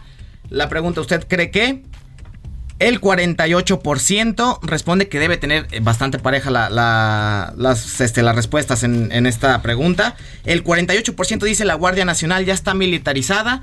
El 49%, o sea, nada más en un punto de, de diferencia, debe tener el mando civil. Y solamente el 3% está bien, así debe ser. Muy bien, pues es lo que piden nuestros tuiteros. Y en la otra pregunta. En la otra pregunta sobre el tema de las cerveceras, el 52% dice error, deja mucho dinero. El 32% deben impulsar otra zona, o sea, lo que dijo el presidente al sureste del país. Y el 16% bien, gastan mucha agua. Bueno, pues ahí estamos. Ahí están las, las, eh, respuestas de los tuiteros también a través de nuestro WhatsApp. Gracias, por cierto, gracias por haber venido eh, el viernes de la semana pasada por los boletos. Se fueron también volando los boletos del, del partido de los Pumas femenil. No así, ahorita vamos a platicar con Oscar Mota, los del Pumas masculino que les fue como en feria. Ellos ya no sabían lo duro sino lo tupido. Vamos a ir al karaoke informativo con el señor Pepe Navarro y el maestro Héctor Canales que nos hablan, nos hablan. eh, Enrique Canales, perdónenme, que nos hablan este, este lunes sobre Delfina y la nueva candidata al Estado de México. Quiere ser gober del estado del final, la gandaña, la que pellizca la raya de sus empleados. Quiere ser gober del estado del final, la gandaña. Si no me das de tu lana, te re que te corro, corro, corro, corro. Quiere ser gober del estado del final, educadora, para meterle la mano a la registradora. Quiere ser gober del estado del final, educadora. Preparen su aportación para la profesora. Ay, ay, ay. la maestra Delfina te descuenta un chorro, te descuenta poquito a poco. La maestra Delfina te descuenta un chorro, te descuenta poquito a poco. Ay, la, la, la, la, ay, la, la, la. Maestra linda, no me descuentes. Ay, la, la, la, la, ay, la, la, la, la. Maestra linda, no me descuentes. A la una. García Soto.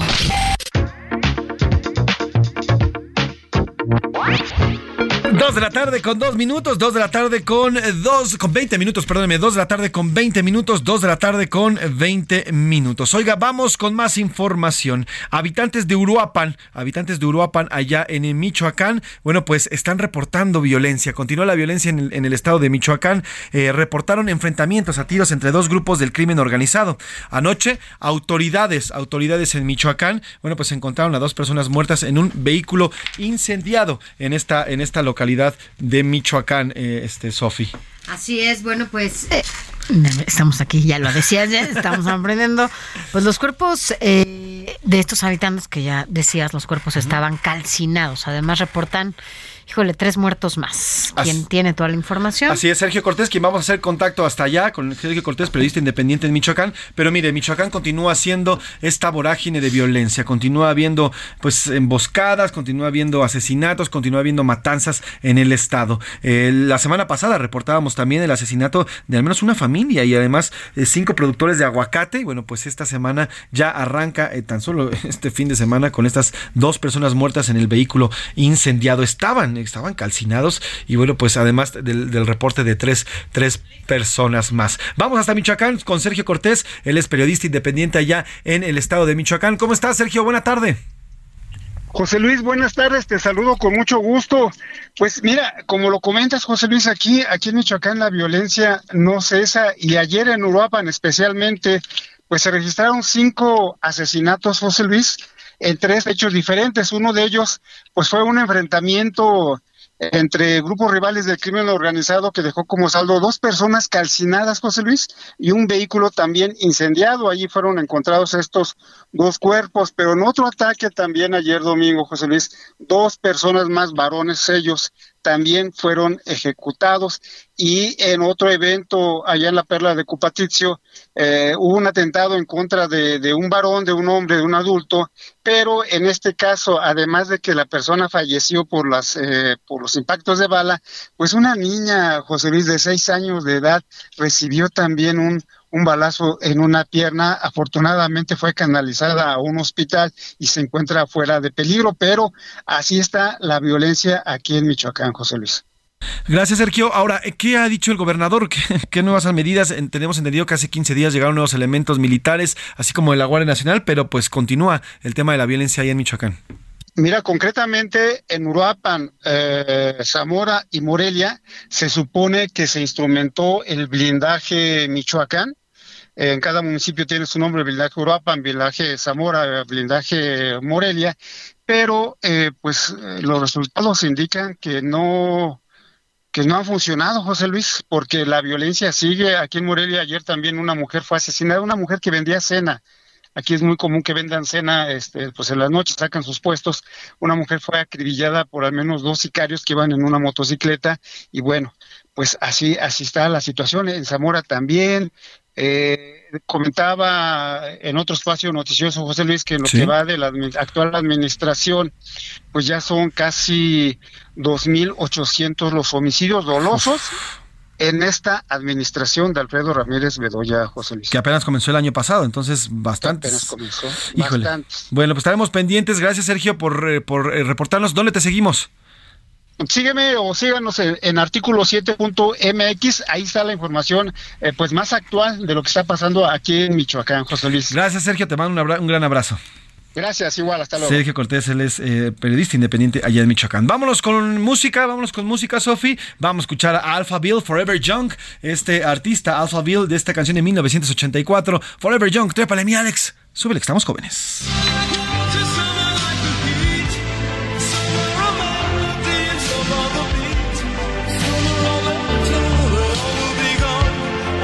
stay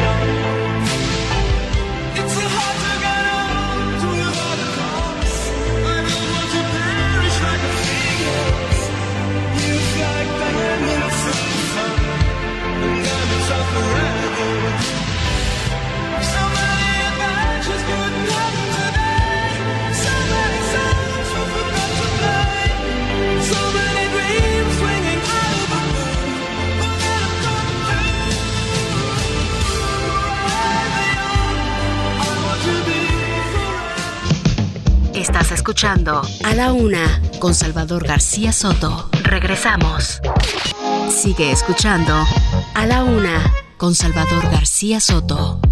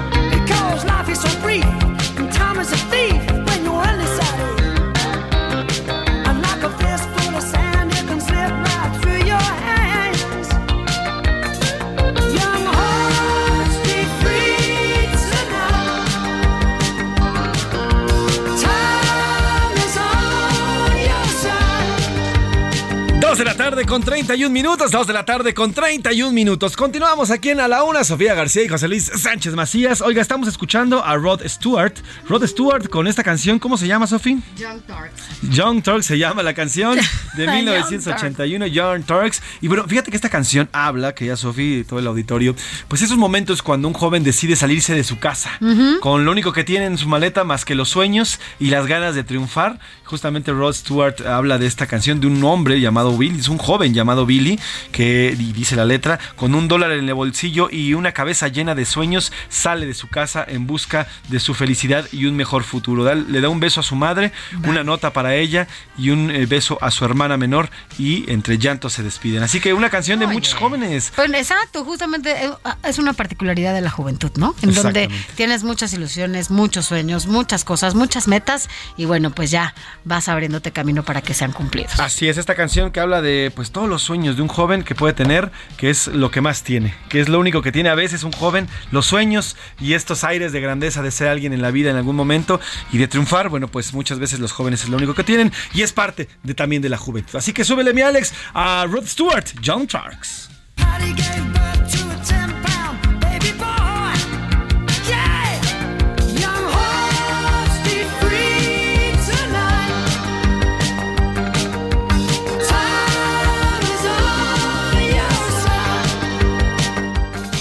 La Una con Salvador García Soto.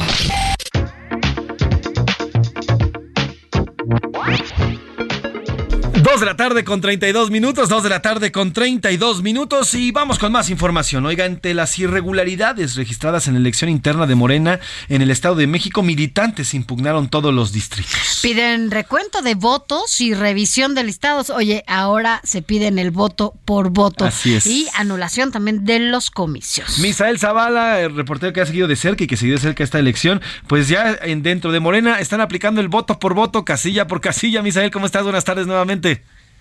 Buenas tardes, José Luis. Efectivamente, eh, buenas tardes también, Sofía. Pues morenistas inconformes con la elección de congresistas y consejeros nacionales de Morena ya impugnaron todos los distritos electorales en los que piden recuento de votos, como bien lo comentan, también revisión de los listados eh, que ganaron e incluso la anulación de algunas elecciones en sus distritos. Uno de los más de 300 juicios para la protección de los derechos políticos y electorales inter- interpuestos ante el Tribunal Electoral del Poder Judicial de la Federación y también la Comisión Nacional de Honor y Justicia de Morena fue presentado por René de Jarano Martínez, líder nacional de la agrupación Movimiento Nacional por la Esperanza, a quien no le permitieron ser candidato a congresista nacional e impugnación en los distritos de la Ciudad de México.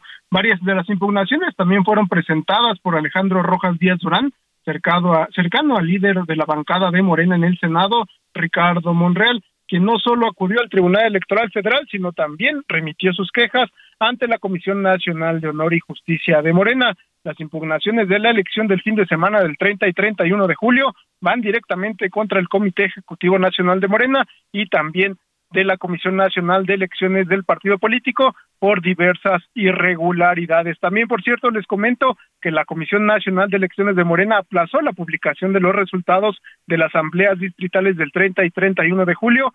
Será hasta dos días antes de los congresos estatales cuando den a conocer los resultados, es decir, se alargarán hasta septiembre para conocer pues quién ganó en estos distritos, en estos congresos, en este Congreso Nacional y también quiénes serán los próximos consejeros nacionales de Morena. Hasta este momento pues se maneja eh, algunos listados previos, pero hay bastante incertidumbre de quiénes fueron electos en la elección del pasado 30 y 31 de julio. Jesús Luis Sofía, hasta que la información. Pues sí, Misael, luego de lo que vimos hace 15 días, justamente el cochinero que se armaron, como dice la canción, en el radio un cochinero, bueno, pues el que se armaron los, eh, los morenistas entre, pues entre golpes, entre embarazo de urnas, entre acarreos, entre compra, de, entre compra de votos y todo lo que se vio, pues sí debe haber mucho que impugnar al respecto y además, bueno, pues no están, no están del muy contentos adentro de Morena, ¿no, Misael? Efectivamente, José Luis, pues todos quieren una tajada de este pastel llamado Morena y bueno, se van a pelear hasta el último minuto en estos eh, ante tribunales, ante el máximo tribunal electoral, también ante la Comisión Nacional de Honor y Justicia de Morena, hay diversas impugnaciones por las irregularidades. Ahora sí, ahora sí acuden justamente a las instancias electorales que tanto han descalificado. Pero bueno, esperamos que hagan caso sobre todo de lo que... Si ni lo hubiera organizado no hubiera pasado eso. Pero bueno, gracias Misael, te mando un abrazo. Un abrazo, hasta luego. Misael Zavala, reportero, pues ahí está el cochinero que se armó ahí dentro de Morena, pues lo único que va a evidenciar ahora esta pelea jurídica es otra separación. Más división dentro de Morena, más división dentro de Morena y más división dentro de Morena. Y veremos por lo pronto quién se va a quedar con el partido. Mientras tanto, en el Estado de México, la dirigencia del PRI ratificó que habrá alianza y comprometió a sacar junto con el PAN y el PRD una candidatura de unidad para enfrentar a Morena en la elección del gobernador de 2023. Así es, lo anterior implica, bueno, pues establecer establecer métodos y una manera conjunta de trabajar mutuamente. Y es que cabe recordar que el PRI, entre los que han lanzado, más bien a quienes han alzado la mano, pues está la secretaria de Desarrollo Social actual, es Alejandra del Moral, y la diputada federal Al Ana Lilia, es que es lunes. Ana Lilia Herrera. Y del PAN, bueno, pues Enrique Vargas del Villar, que ya la semana pasada lo, eh, Marco Cortés lo dio a conocer. Pero bueno, ya, ya por lo pronto el PRI dice que habrá una alianza y se van a ir en alianza porque no hay otra forma, ¿eh? Y que por eso un poco se había dicho que posiblemente no iban en alianza, porque como salió Enrique del Villar la semana pasada y el presidente del PAN justamente lo da a conocer, dicen, bueno, ¿y cómo? Tienen a su candidato y dónde está el PRI, ¿no?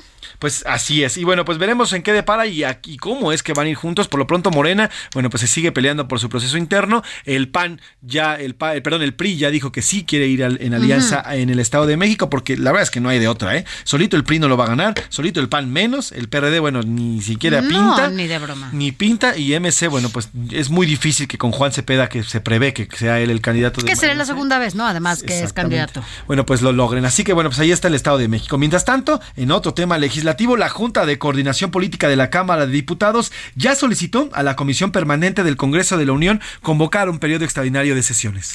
Para debatir y votar la integración justamente de un legislador de Movimiento Ciudadano a la permanente, como lo había ordenado ya desde hace tiempo justamente el Tribunal Electoral. Así es, Celia Castillo nos tiene la información. ¿Cómo estás, Celia? Buenas tardes.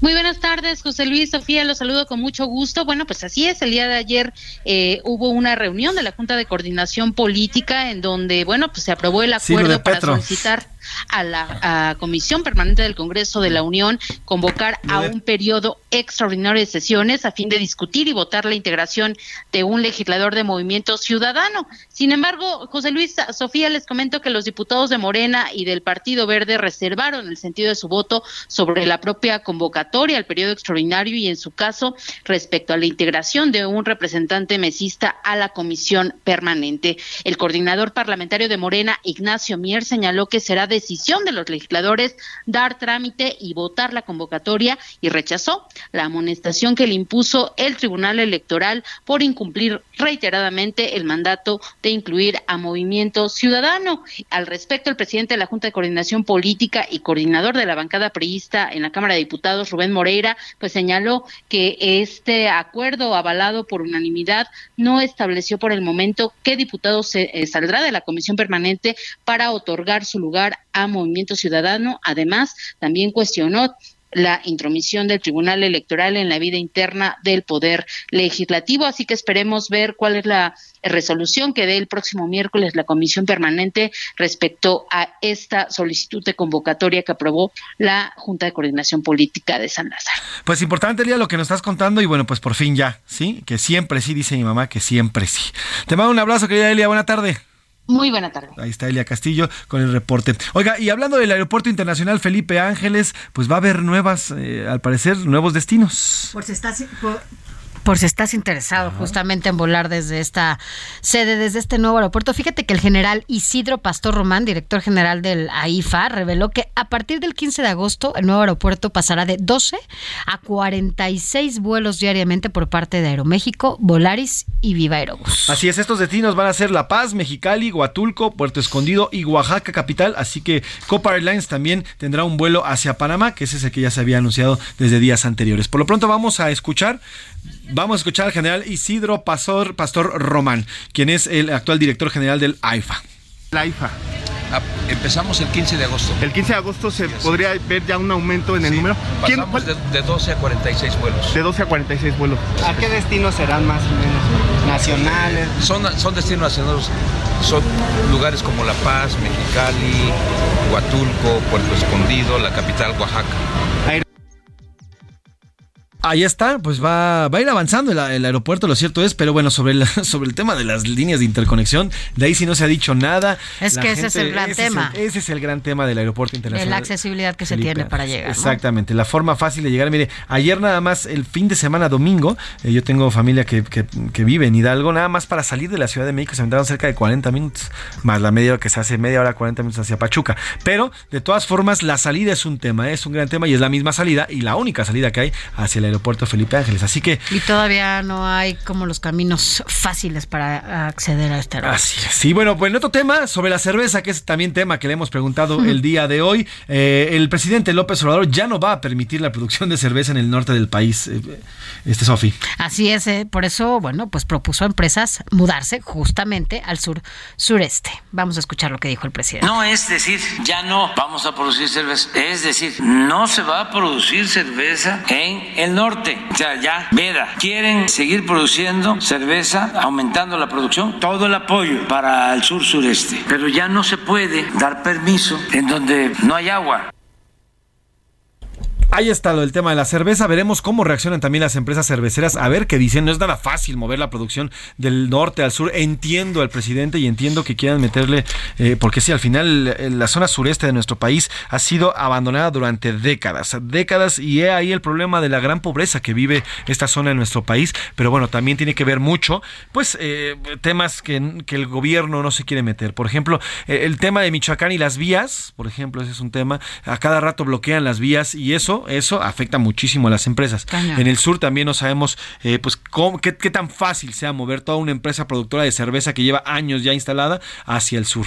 En fin, bueno, pues por lo pronto ahí está eh, el, el, pues esta propuesta del presidente López Obrador y veremos si se puede lograr y si es factible o si es mejor, mejor eh, reducir esta producción de cerveza. Vamos a ir a los deportes, ya está aquí el señor Oscar Mota, sin cerveza, pero bien, bien, ya está aquí y sanito listo. ¿Cómo estás, mi Oscar? Buena tarde. Thank you. Y digo sanito porque ya estás sanito. Muy bien, qué bueno que estás de regreso, mi querido Oscar. Mi querido Manfred, ¿cómo estás? Te mando un gran abrazo. Sofía García, ¿cómo están? Me da estás? un gran gusto verlos, por supuesto, a las amigas y amigos que nos escuchan. Hoy un gran día para donar. Sí, sin cerveza, porque no nos vaya a caer la maldición gitana. es lunes, ¿no? Es lunes. Entonces... El que tome el lunes toma toda la es? semana. Sí, ah. esa es la maldición gitana, mi querida Sofía. Uy, habrá muchos que les gusta ¿verdad? esta maldición gitana. Varios amigos por ahí. Oigan, muchísima información este fin de semana. Tenemos que platicarlo. Sí, carambolas. Bueno, a ver, de, el entrenamiento asunto de el Barcelona, porque bueno, teóricamente, mi querida Sol, mi querido eh, Mafren, fue un partido que se es el trofeo Joan Gamper, que es el partido de pretemporada que da inicio oficial, digamos, a la temporada de Barcelona. Obviamente, muchos aficionados, sobre todo allá en, Europa, son muy expectantes de saber cómo llega su equipo, básicamente quién van a agarrar para golear, ¿no? Y pues llegaron los Pumas y entonces pensaron que el partido iniciaba al minuto 35 del primer tiempo, ya se iba perdiendo 4 a 0, entonces la realidad es un 6 a 0, me parece eh, justo, merecido, fue lo que se mostró. Mira, al, al minuto 10, o sea, cuando uno ve un partido de fútbol... ¿no? Y sí, no sirven para nada, dicen. Los primeros 10 minutos todavía, pues vas abriendo como que el refresco, todavía le estás poniendo poco de, de, salsa a, las papitas. y ya vas perdiendo 3 a 0. Por favor, ¿no? Por favor. Oye, ya ni me digas. A diferencia de la América que sí le plantó cara al Real Madrid. Sí, te escuché atentamente, pero, pero calmémonos, ¿no? O sea, bueno, primero, ese partido fue en Estados Unidos. Número dos, tampoco jugó con todas sus, con todas sus estrellas. Ayer Barcelona con goles obviamente de Robert Lewandowski, o Mayang, obviamente lo quiso Rafinha, o sea, le aventaron todo a, la Armada. Pumas estaba, oigan, nos prometieron que era sin trayazos, ¿no? Como, como los chavos, ¿no? Entonces, y al final sirvió como una despedida de Dani Alves. O sea, fue más eso, ¿no? La despedida, le hicieron ahí el aplauso. Cómo lo cargaron, cómo lo aventaron. Pero bueno, al final, si te amas Real Madrid o Barcelona, pues te tienes que jugar como sea, donde sea, como de lugar. Completamente de acuerdo. Creo que, vamos, se, se le agradece a Andrés Lilini, técnico de Pumas, que salió a quererle jugar al tú por todo el Barcelona. Digo, que bueno, ¿no? O sea, vámonos, valientes, pero tampoco te puedes ir tan, tan de frente, ¿no? Sí ve a quién tienes enfrente, cierra un poquito más los espacios, a lo mejor peleales, no sé, quizá no en la velocidad, pero un poquito más en la fuerza, ¿no? claro. Para que no se vea, digamos, como que tanto la caída. Ahí está, ¿qué es lo que viene ahora? Y esto te va a gustar, mi querido Mafre, porque ya pasando a temas de la Liga MX, Golearon a Santos, golearon a Cruz Azul, Santos le gana 4-0. Me decían algunos este, amigos en Twitter, pueden seguirme arroba mota-sports. Dicen, bueno, Puma se fue hasta España que lo golearon. Cruz Azul nomás se fue a Torreón. no tuvo que viajar tanto. No tuvo que viajar tanto. le metieron 4-0 por ahí Santos. Monterrey también gana. Y tu América ya ganó, ¿no? Ya ganó, por fin. 2-1. 2-1, por fin ya se vio, sacó la garra. Vemos, ojalá, porque el próximo, el próximo partido es contra los Pumas. Ah, es cierto. cierto. Y Henry Martin nos lo recuerda. Vamos a escucharlo. Los clásicos se ganan y lo sabemos, lo tenemos muy claro y la semana que viene, bueno, que ya el, sábado lo vamos a, tener que demostrar en la cancha, tenemos que, ganar el partido haciendo las cosas bien.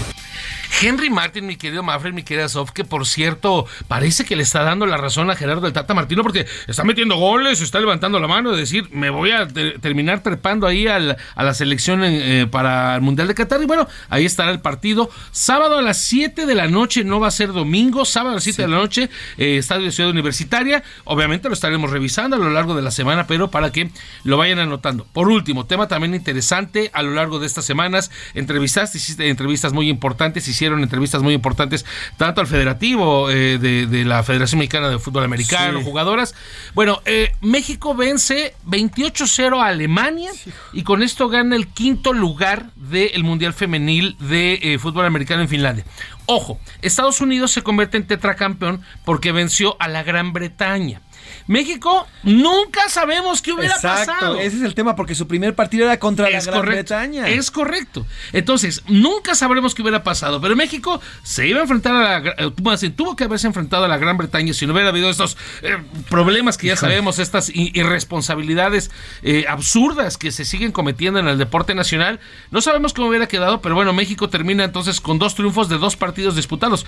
Yo sí creo que México tenía para estar en la final contra Estados Unidos y buscar un mejor resultado que el que el último mundial que quedaron en tercer lugar. Entonces, así es. Y bien lo decíamos aquí, yo lo decía aquí este Oscar, el señor César Barrera, que es el director y el presidente de esta federación, debe estar fuera de la federación, debe tener que quedarse sin trabajo. ¿Por qué? Por lo que pasó con estas chicas, con estas mujeres, que además dos partidos, los dos partidos los sacaron muy bien, jugaron muy bien y por culpa de él, porque él es el responsable, yo aquí se lo pregunté, ¿quién es el responsable de mandar a las chicas allá? Somos nosotros, bueno, pues él era el responsable y no los llevó.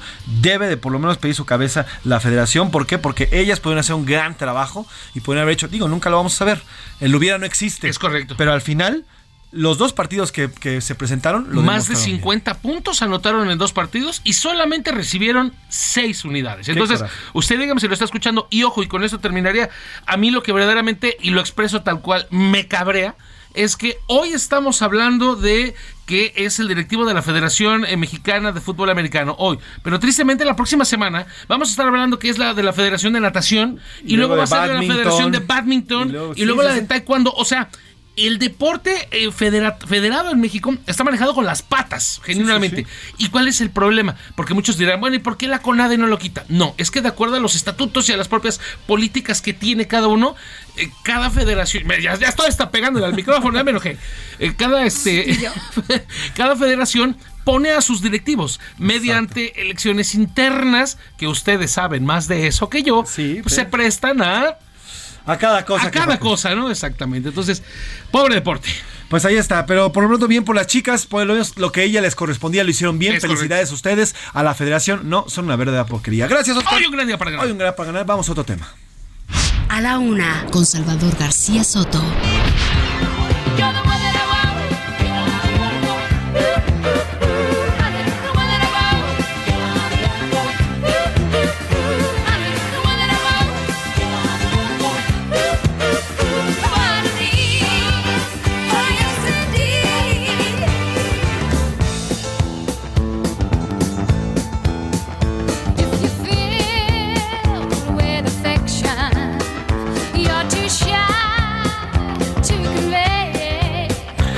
Y esta canción que, híjole, la verdad es que ha sido la delicia de muchos, de muchas generaciones. Yo en lo personal me gusta mucho, es una gran, una gran, gran película.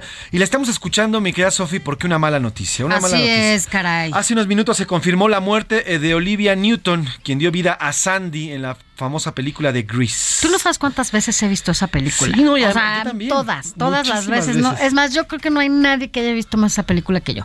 De mis favoritos. Falleció este lunes de manera pacífica en su rancho allá al sur de California a los 73 años, Olivia Newton. La noticia fue dada a conocer por su esposo John Easterling. La familia pide que en lugar de flores se hagan donativos al fondo de Fundación Oliva Newton John, encargada de investigar de medicina vegetal y cáncer. 30 años, 30 años fue este viaje por el cáncer que ella hizo y que, bueno, pues desafortunadamente hoy pues Así es. Se va. Descansa en paz, Olivia Newton, la famosa Sandy, a los 73 años ha fallecido. Súbele mi querido Alex y de ahí me ligo directamente con Anaí Arriaga y el entretenimiento. De que me presume rico, vanidoso, si somos iguales si aun con tu dinero también tienes penas, también tienes males. A ti tu riqueza. Amigos de la Una, ¿cómo están? Buenas tardes. Dice un viejo refrán: familia y trastos viejos, pocos y lejos. Pero existen familias que la distancia no logran evitar las confrontaciones. Juan Rivera asegura que Lupillo tiene muy claras las intenciones del acercamiento con sus sobrinos, los hijos de Jenny Rivera quiere hacer una serie de Jenny Lupe y quiere convencer a los sobrinos que lo dejen a él hacerlo con una plataforma para que luego le hagan un documental a Lupe. Juan también explicó que aparentemente Lupillo había pedido dinero a su padre para intentar meterse en negocios ilícitos en California, Estados Unidos. Además, el hermano de Jenny señaló que aunque sus sobrinos traten de aparentar ante el público, él tiene pruebas de cómo son en realidad y que llegaron a atacar e insultar a su madre. Por otro lado, Lupillo Rivera dejó entrever que sí hay posibilidades de una serie, pero que él tiene muy claro cuál es el rol y el papel que juega. Eh, no porque yo participe y, produzca alguna serie, yo me convierto en el productor, no. No, los productores son los cinco hijos y, ellos tienen que decidir y ellos tienen que hacer su trabajo y, y, uno nomás está aquí para respaldarlos y decir, hey, eso no está bien, cámbialo. O sabes que búscate esto y cambia esto. O sea, esa es mi responsabilidad como tío. La familia Rivera siempre está en el ojo del huracán. Yuri recientemente desató críticas por comentarios sobre la comunidad LGBT. Tanto hombre guapo que se está yendo al monte. La veracruzana se defiende al respecto. eso lo he dicho hace ocho años, pero como ahorita soy gordofóbica, mamofóbica, ideofóbica, huevofóbica, todo lo que dicen fóbica, entonces todo lo agarran para eso, mi amor. Además, esto no para ahí, resulta que Yuri está presentando un nuevo material discográfico que se llama Euforia y lanzó el videoclip de su nuevo sencillo y lo que más llamó la atención de los usuarios en YouTube es que dentro de un fragmento audiovisual aparece ella usando la, la bandera de la comunidad y también la están criticando severamente. Bueno, la moraleja de todo esto, señores, por la boca muere el pez. Que tengan una excelente tarde.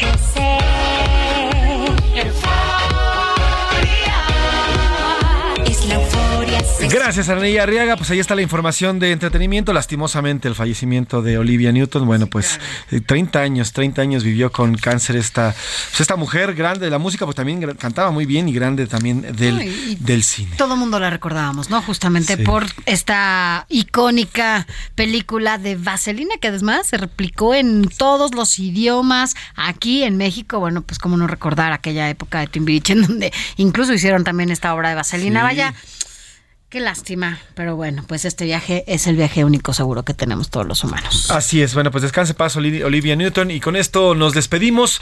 Eh, gracias, mi querida Sofi. Gracias, Pepe, nos vemos hoy a las 8 por el 8. Eso, 8 por el 8, Oscar Mota en el deporte, gracias Oscar. Gracias a Laura Mendiola en la coordinación de entrevistas, en la redacción está Milka Ramírez, eh, Miguel Zarco, Diego Gómez, eh, Iván Márquez, también está Ricardo por ahí, en los controles está Alejandro Muñoz y en la producción está Rubén Cruz. A nombre de el titular de este espacio, el periodista Salvador, García Soto. Yo soy José Luis Sánchez Macías y está usted informado. Pase bonito lunes. Buen provecho.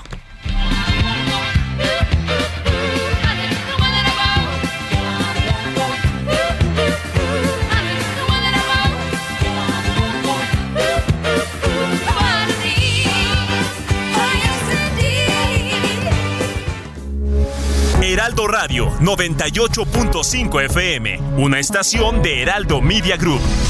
Transmitiendo desde Avenida Insurgente Sur 1271, Torre Carrachi, con 100.000 watts de potencia radiada. Heraldo Radio, la H que sí suena y ahora también se escucha. Hey, it's Paige DeSorbo from Giggly Squad. High quality fashion without the price tag. Say hello to Quince. I'm snagging high-end essentials like cozy cashmere sweaters, sleek leather jackets, fine jewelry, and so much more. With Quince being 50 to 80% less than similar brands. And they partner with factories that prioritize safe, ethical, and responsible manufacturing. I love that. Luxury quality within reach. Go to quince.com slash style to get free shipping and 365 day returns on your next order.